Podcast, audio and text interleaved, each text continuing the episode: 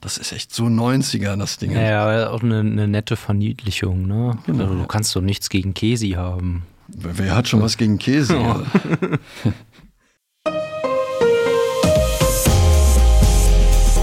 Herzlich willkommen zum Datenschutz Talk, Ihrem Podcast für die Themen Datenschutz und Informationssicherheit.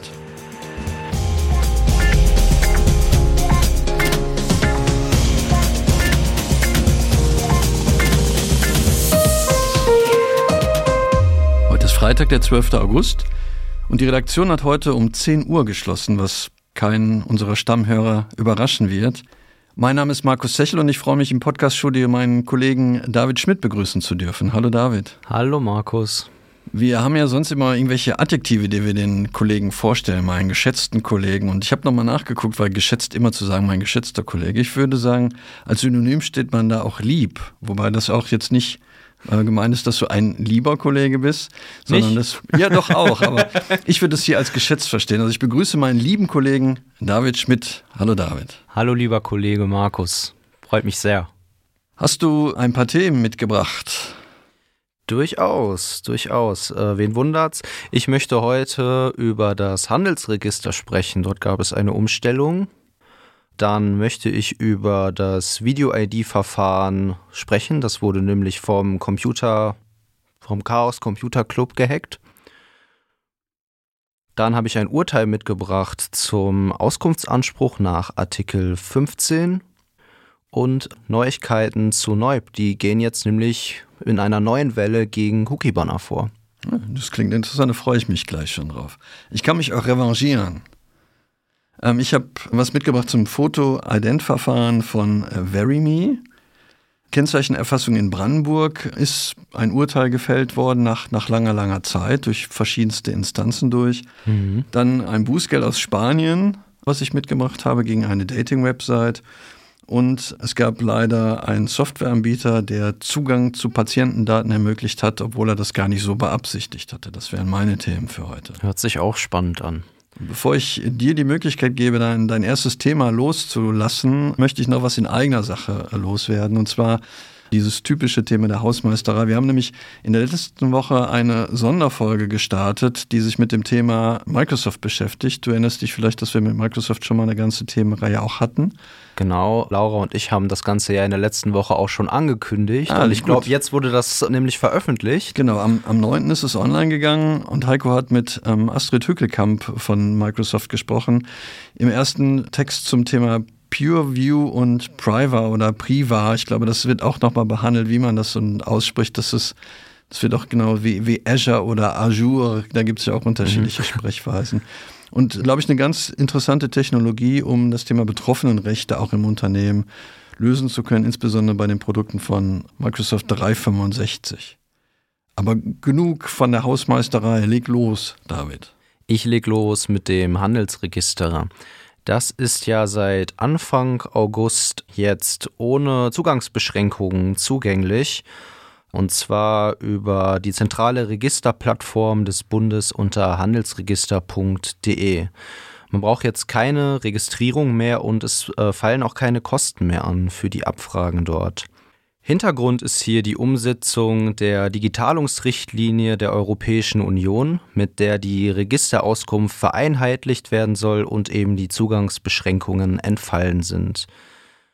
Grundsätzlich eine ganz gute Sache, wenn eben für jeden transparent ist, welche natürlichen Personen sich hinter Unternehmen, mit denen man vielleicht einen Vertrag geschlossen hat, verbergen.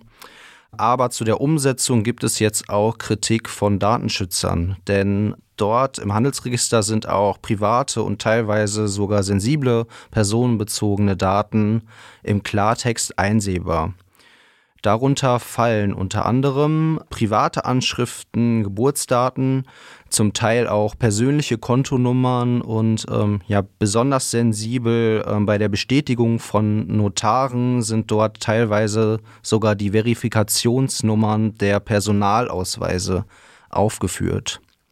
Zwar war das Ganze vorher wohl auch schon so, also wir haben hier inhaltlich eigentlich gar keine Änderung, aber aufgrund der aufgehobenen Zugangsbeschränkungen führt das jetzt so die Meinung der Datenschützer, die das Ganze hier kritisieren, zu einem deutlich höheren Missbrauchsrisiko.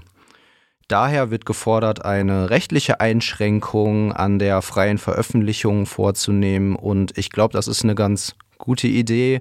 Markus, hast du da ein Rezept so ganz spontan parat, wo man da den Strich ziehen könnte? Ja, das Thema Informationsfreiheit ist ja ein ganz wichtiges. Deswegen finde ich schon sinnvoll zu gucken, wer macht eigentlich was bei welchem Unternehmen im Hintergrund.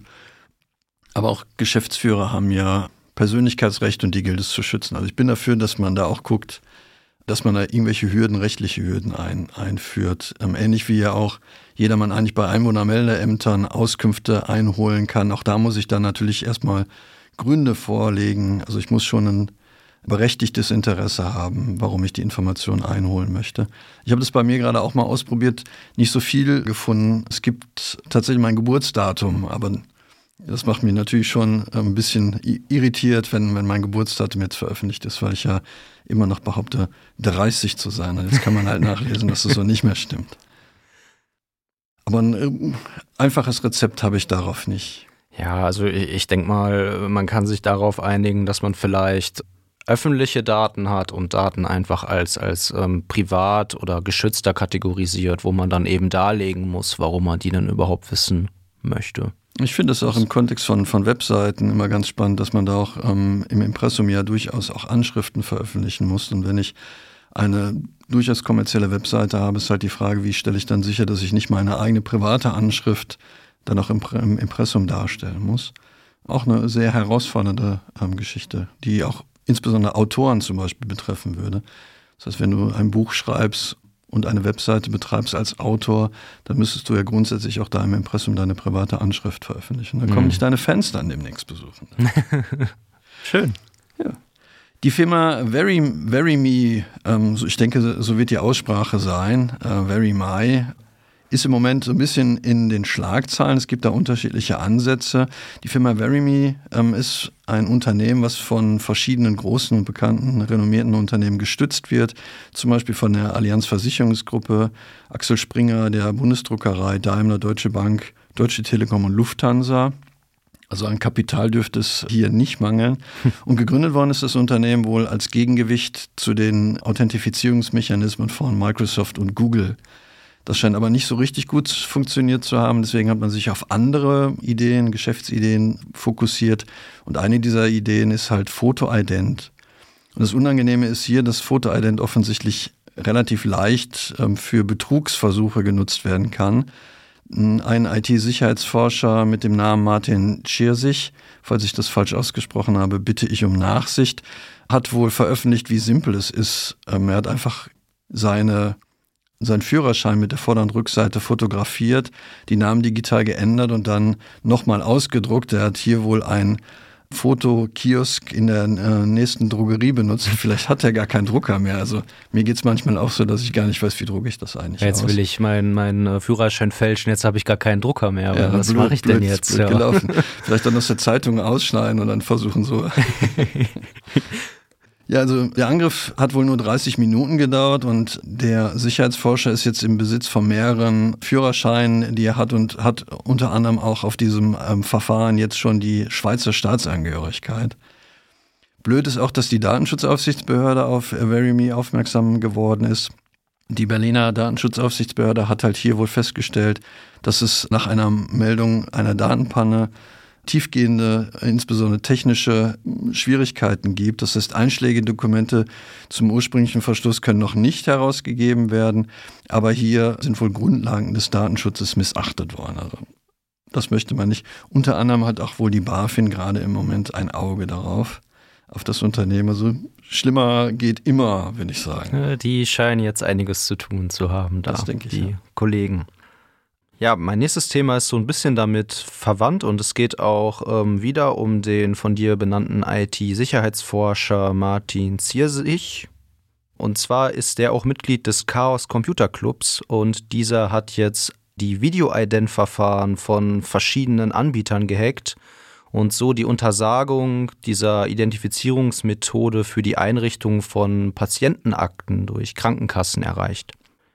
Das Video-Ident-Verfahren funktioniert ja so, dass man sich mit einer Person verbinden lässt, die ja dann prüft, ob du im Besitz eines gültigen und echten Ausweises bist und ob das auch tatsächlich dein Ausweis ist. Man wackelt dann da so ein bisschen vor der Kamera hin und her mit dem eigenen Gesicht, ob das echt ist mit dem Ausweis, ob der echt ist und so weiter und so fort. In der Zwischenzeit gibt es aber auch äh, KI, die das Ganze können soll. Und gerade diese hat der CCC unterwandern können. Ihm gelang es nämlich mit gefälschten Dokumenten nicht nur das Personal auf der anderen Seite zu überzeugen, dass alles in Ordnung ist, sondern eben auch diese KI durch Manipulation. Und wie schon gesagt, Hauptbeteiliger war hier auch wieder Martin Ziersig. Dieser verlangte eine Aussetzung des Verfahrens, zumindest wenn es um die Einsicht sensibler Daten, insbesondere von Gesundheitsdaten geht. Das gelang ihm jetzt offensichtlich auch schon. Und ähm, er verlangt auch eine rechtliche Anpassung, denn bisher ist es so, dass ähm, Betroffene den Nachweis erbringen müssen, dass diese Verfahren nicht sicher sind. Und er wünscht sich jetzt hier eine Beweislastumkehr, sodass die Anbieter eben im Zweifel darlegen müssen, dass die Verfahren sicher sind. Falls wir den Namen jetzt in der einen oder anderen Kombination falsch ausgesprochen haben, dann ähm, ist es eine Einladung auch an den Kollegen Sicherheitsforscher. Also wenn er auch seine Erkenntnisse mit uns hier im Podcast teilen möchte, dann ist er natürlich gerne eingeladen und kann dann ja auch nochmal dabei helfen, dass wir seinen Namen richtig verstehen und richtig aussprechen können. Sehr gerne. Ich habe ein äh, Beispiel mitgebracht, was einen langen Bart hat. Also das geht, glaube ich, nicht mehr für 30 durch. Und zwar geht es um das Thema der Kennzeichenerfassung, automatische Kennzeichenerfassung. Hier sehr konkret auf der Bundesautobahn 11 hat es von 2017 bis 2021 automatische Kennzeichenerfassung gegeben. Im Hintergrund war hier, dass die Staatsanwaltschaft das zu Strafverfolgungszwecken angeordnet hat. Und einer, der wohl die Autobahn benutzt hat, hat hier eine Beschwerde eingereicht. Erstmal ist er zum Amtsgericht gegangen. Das Amtsgericht hat gesagt, nö, ähm, du, du hast überhaupt gar keine Persönlichkeitsrechtsverletzungen erfahren, weil es ist ja nur zufällig gewesen. Das hat das Landgericht dann nochmal festgestellt.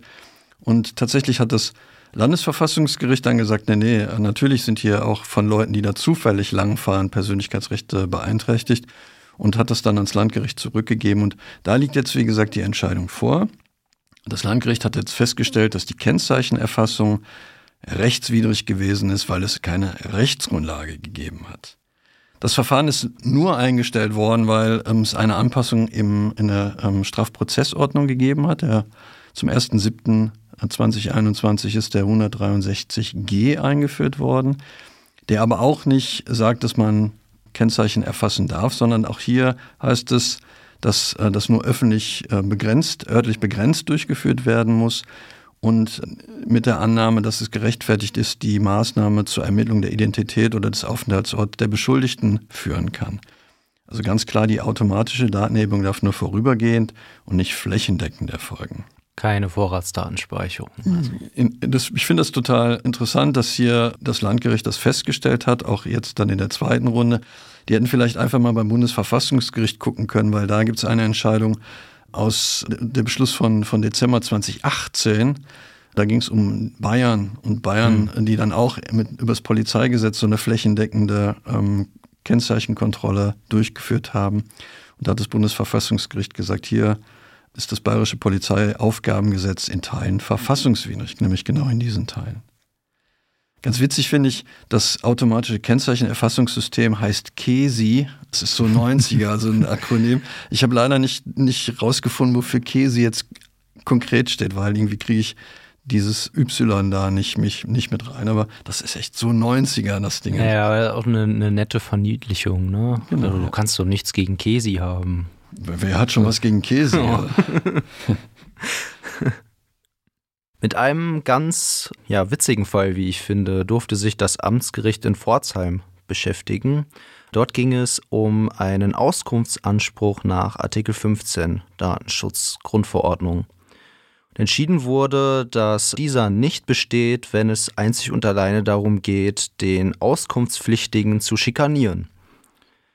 In dem zugrunde liegenden Fall hatte ein Betroffener ein Auskunftsersuchen gegen einen Architekten gestellt Und dieser Architekt hatte zuvor im Auftrag der früheren Ehefrau des Betroffenen ein Immobiliengutachten für eine familienrechtliche Auseinandersetzung erstellt und dabei eben den Namen des Betroffenen verwendet. Der Architekt äh, lehnte dies dann erstmal ab, die Beauskunftung, und wurde dann mehrfach von dem ähm, Betroffenen angeschrieben. Bis hierhin denke ich erstmal ganz gut und mhm. ganz legitim.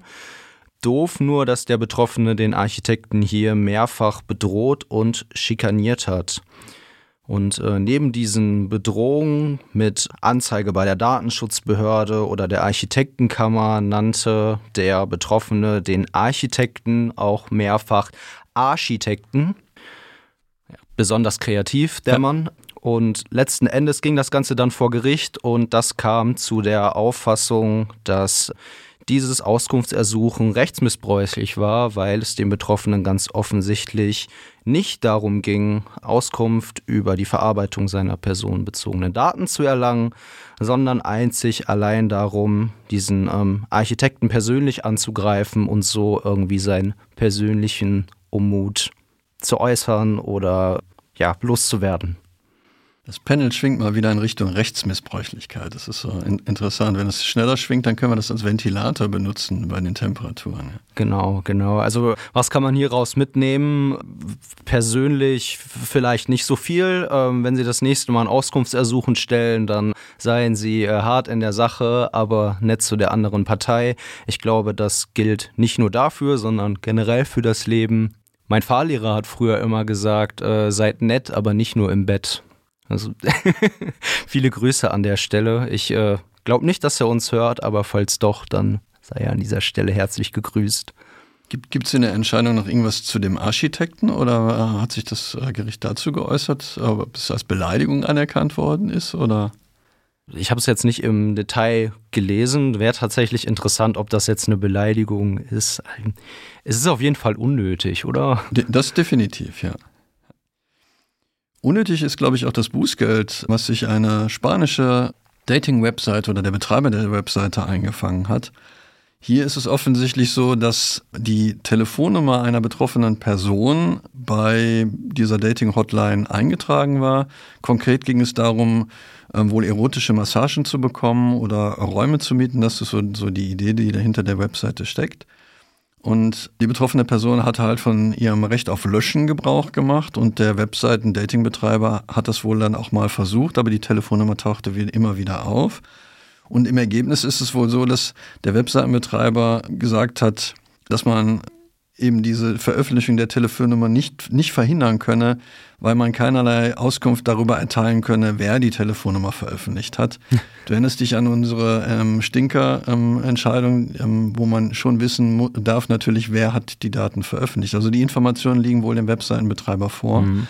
Aber hat gesagt, er dürfe die nur herausgeben an die Polizei oder entsprechende Ermittlungsbehörden. Hätte wahrscheinlich mal besser in den Artikel 15 geguckt. Aber natürlich auch die, die Herkunft der Daten muss angegeben werden, insbesondere wenn hier meine, meine Rechte beeinträchtigt werden. Also das Ganze hat 10.000 Euro äh, gekostet. Das hätte man, denke ich, auch vermeiden können, wenn man da dann tatsächlich geguckt hätte, von wo kommt das eigentlich. Man hat die betroffene Person gebeten, doch einen Strafantrag zu stellen, weil dann könnte man den Ermittlungsbehörden diese Information zur Verfügung stellen. Das Finde ich ganz, ganz spannend, welche Logik dahinter ist. Also, ja. Das sind meine, meine Daten, die ich da veröffentlicht habe. Dann muss ich natürlich auch ein Recht auf Löschen haben. Und wenn jemand das immer wieder tut, dann muss ich auch wissen, wo kommt das eigentlich her? Also wer ist die Quelle? Auch, auch stattlicher Betrag, ne? 10.000 Euro ging ja hier gegen eine Privatperson, wenn ich es richtig verstanden habe. Ich weiß nicht, wie gut man mit solchen Portalen äh, verdient aber tut schon weh, finde ja, ich. Ja, wenn es Erotik ist, verdient man, glaube ich. Mhm. Und die Aufsichtsbehörde wird das bestimmt auch äh, berücksichtigt haben bei der Bemessung des Bußgelds. Mhm. Der österreichische, uns allen gut bekannte Datenschützer Max Schrems kämpft ja jetzt schon seit längerer Zeit zusammen mit seiner Organisation Neub gegen die Cookie-Banner insbesondere gegen besonders schlecht designte Cookie-Banner, die irreführend sind und die User dazu anhalten sollen, ihre Einwilligung abzugeben, obwohl das eigentlich natürlich nicht verpflichtend ist, um so eben mehr Tracking beim Besuch von Webseiten möglich zu machen.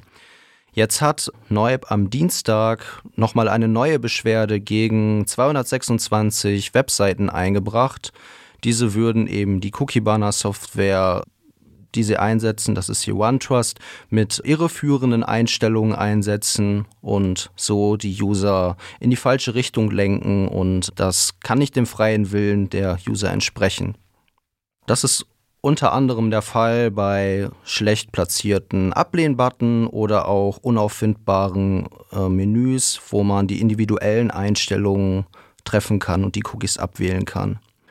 Die erste Welle an Beschwerden äh, ging letztes Jahr schon raus, im Mai 2021 und damals war es gegen 500 Unternehmen.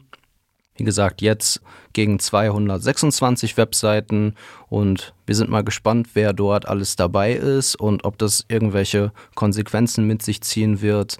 Die Behörden schauen ja auch immer mit einem Auge darauf und äh, vielleicht werden wir dann demnächst auch über neue Bußgelder hier berichten können. Ich finde die Zahl 226 merkwürdig. so, so eine ungerade Zahl. Wahrscheinlich hat das jemand noch gerade eben mit auf die Liste geschafft. den so, da, 220, den sollten wir auch unbedingt noch mit Genau, rein. 225 wären und dann ist noch jemand gekommen und hat sich noch qualifiziert. Ja, super. Ja, ein, ein, Unternehmen aus Berlin hat sich auch qualifiziert, nämlich auch die Aufmerksamkeit des äh, Datenschutzbeauftragten, des Berliner Datenschutzbeauftragten zu bekommen. Wie Heise berichtet hat, hat das Berliner Unternehmen DocCyrus, was eine Arzt- und Praxissoftware offensichtlich herstellt, aufgrund von massiven Sicherheitslücken mehr als eine Million Datensätze unbefugt einsehbar gehabt. Das scheint so zu sein, dass hier das IT-Kollektiv Zerforschung äh, diese Schwachstellen herausgefunden hat. Nach Aussage von DocCyrus ist es wohl so, dass kein Grund zu der Annahme besteht, dass die Daten abseits der Aktivitäten von Zerforschung von Unbefugten eingesehen oder abgegriffen worden sind. Der Berliner Datenschutzbeauftragte spricht hier gegenüber ähm, NDR und WDR von erheblichen Sicherheitslücken, die bekannt geworden sind.